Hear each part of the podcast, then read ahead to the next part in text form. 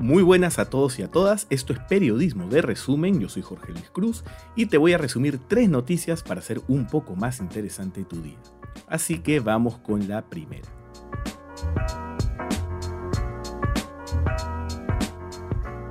Esta semana comienza la temporada de viajes a Marte. Así es. La primera misión al planeta rojo será la Mars Hope, una sonda que Emiratos Árabes Unidos lanzará este viernes 17. Originalmente iba a partir este martes, pero sufrió algunos retrasos.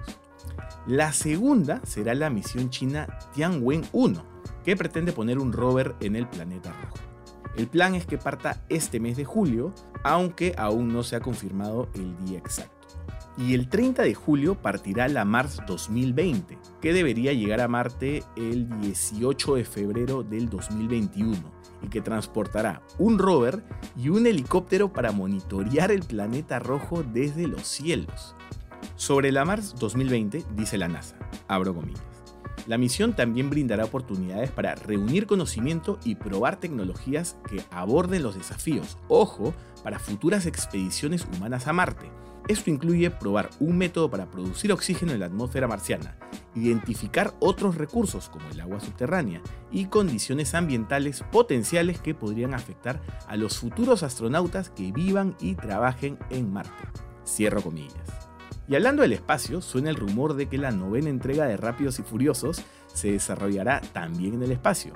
Y parece que cansados de destruir todas las ciudades del mundo en la ficción, ahora también quieren hacer lo mismo con estaciones espaciales. Y ahora vamos con la segunda noticia.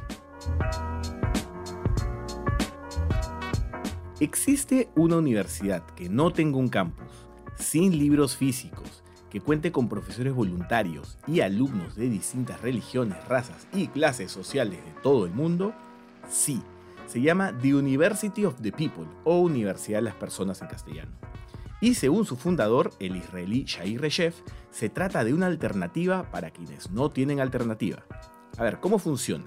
En principio es totalmente online, cuenta con precios más bajos que una universidad estadounidense promedio, recibe millones de dólares de fundaciones como la de Google o la de Bill Gates y tiene profesores voluntarios que en muchos casos son cedidos por importantes universidades de Estados Unidos.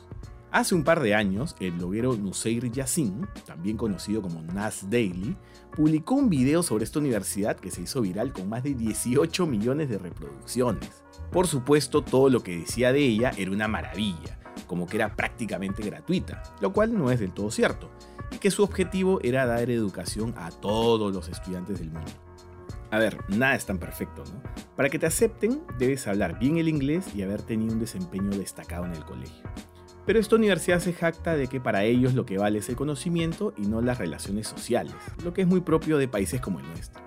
Tal vez University of the People no sea todo lo gratuita que dice la publicidad y no está abierta a todos los estudiantes del planeta, pero sí representa una tendencia de educación a distancia que se viene gestando hace al menos una década y que muchas universidades locales descubrieron recién hace tres meses debido a la cuarentena. Y ahora vamos con la tercera noticia.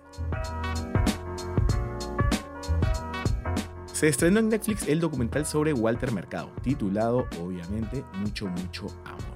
Y si no sabes de quién se trata, Mercado fue un famoso astrólogo puertorriqueño que vestía con capas y trajes multicolor y que alcanzó el pico de su popularidad en los 90 a través de la cadena Univisión con el programa Primer Impacto.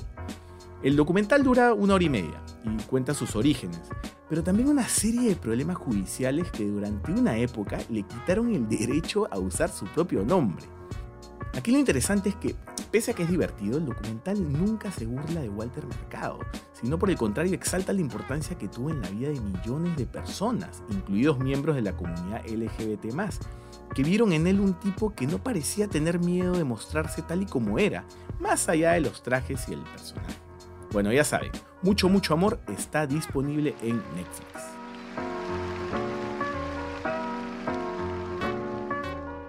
Bueno, hemos llegado al fin. Ya saben que Periodismo de Resumen está en Instagram, YouTube, Facebook, Twitter, Spotify y las demás plataformas de podcast. Y recuerden que este espacio va los lunes, miércoles y viernes.